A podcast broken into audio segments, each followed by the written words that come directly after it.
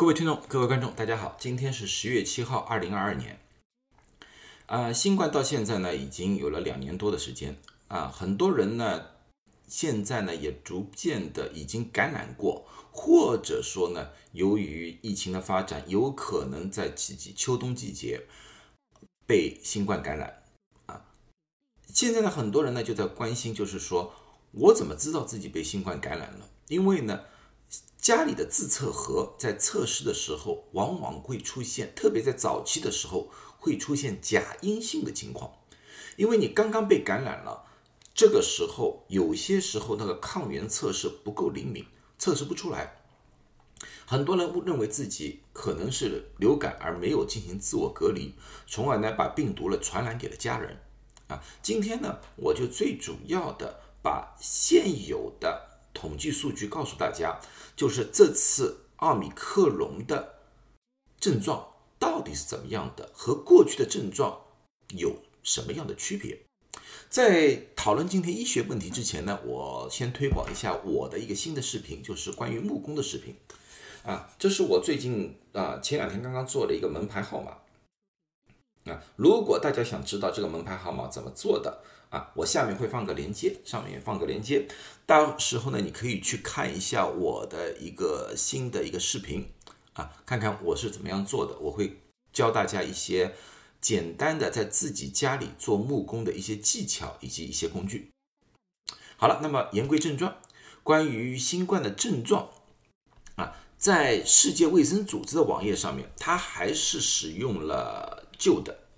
一些症状，他说最常见的症状是。发烧、咳嗽、疲倦和失去味觉和嗅觉，不太常见的是咽喉疼痛、头疼，啊，身体疼痛、腹泻、皮疹、眼睛发红，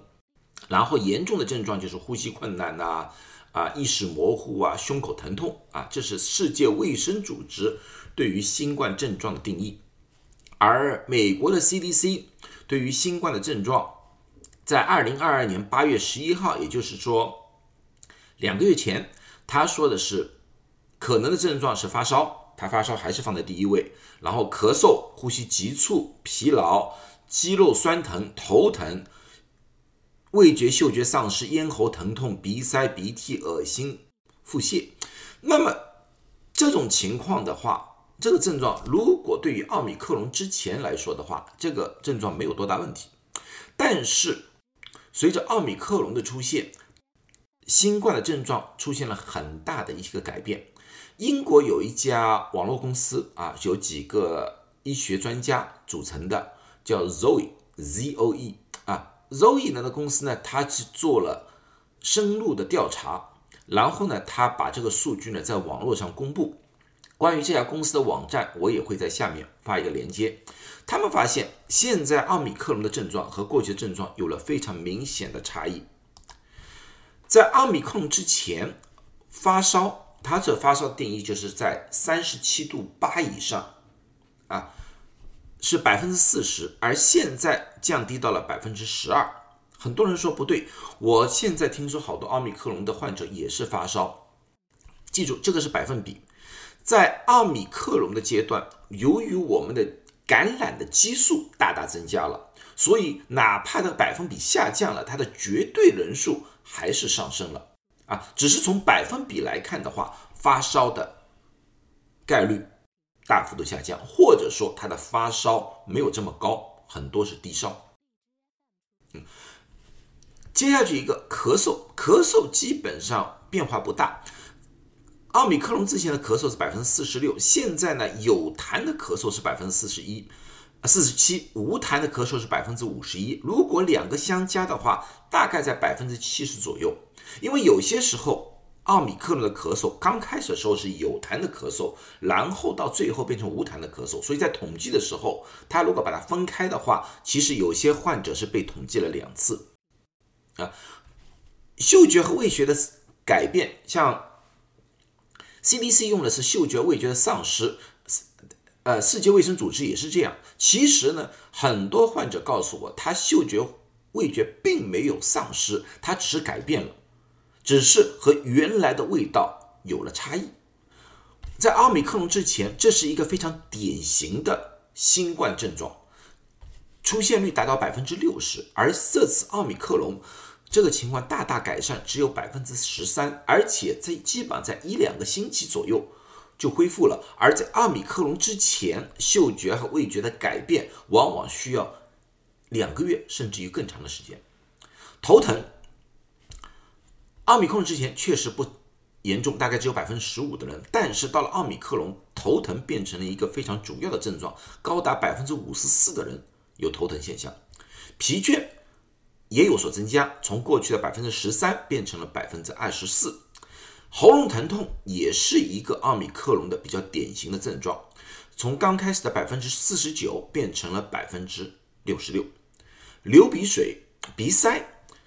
在奥米克戎之前是百分之二十六，现在是百分之五十三。其实这个流鼻水在我们临床上来看的话，有可能和无痰咳嗽有关，因为流鼻水的时间相对就比较长。一般的情况下，有痰的咳嗽是说明气管里面有炎症，所以呢，肺部呢。或者说气管里面产生了痰液，它要把那些东西给咳出来，所以这是有痰的咳嗽。有痰的咳嗽往往是气管炎或者支气管炎的一种临床表现来的啊。但是无痰咳嗽就说明喉肺部气管里面没有异物。那么为什么会咳嗽？往往是由于鼻水的倒流，就是鼻腔里面有鼻水，鼻水朝后面倒流，刺激了喉咙，所以才会造成干咳的现象。由于现在有痰和无痰的咳嗽是混合在一起的，如果大家看过我去年大概十二月份的一个视频，告诉大家准备哪一些非处方药物在家里进行各种症状的治疗的话，我在里面有做一个改变。那个时候我告诉大家，因为那时候有痰咳嗽比较多，所以我建议大家单纯的用 Mucinex。现在不一样，现在我告诉大家要用 Mucinex DM，因为 DM 里面有压制咳嗽的一个作用啊，不单纯的把那个痰咳出来，这个是唯一的改变。关于那时候的那些药物的建议的连线，我在下面再放一个，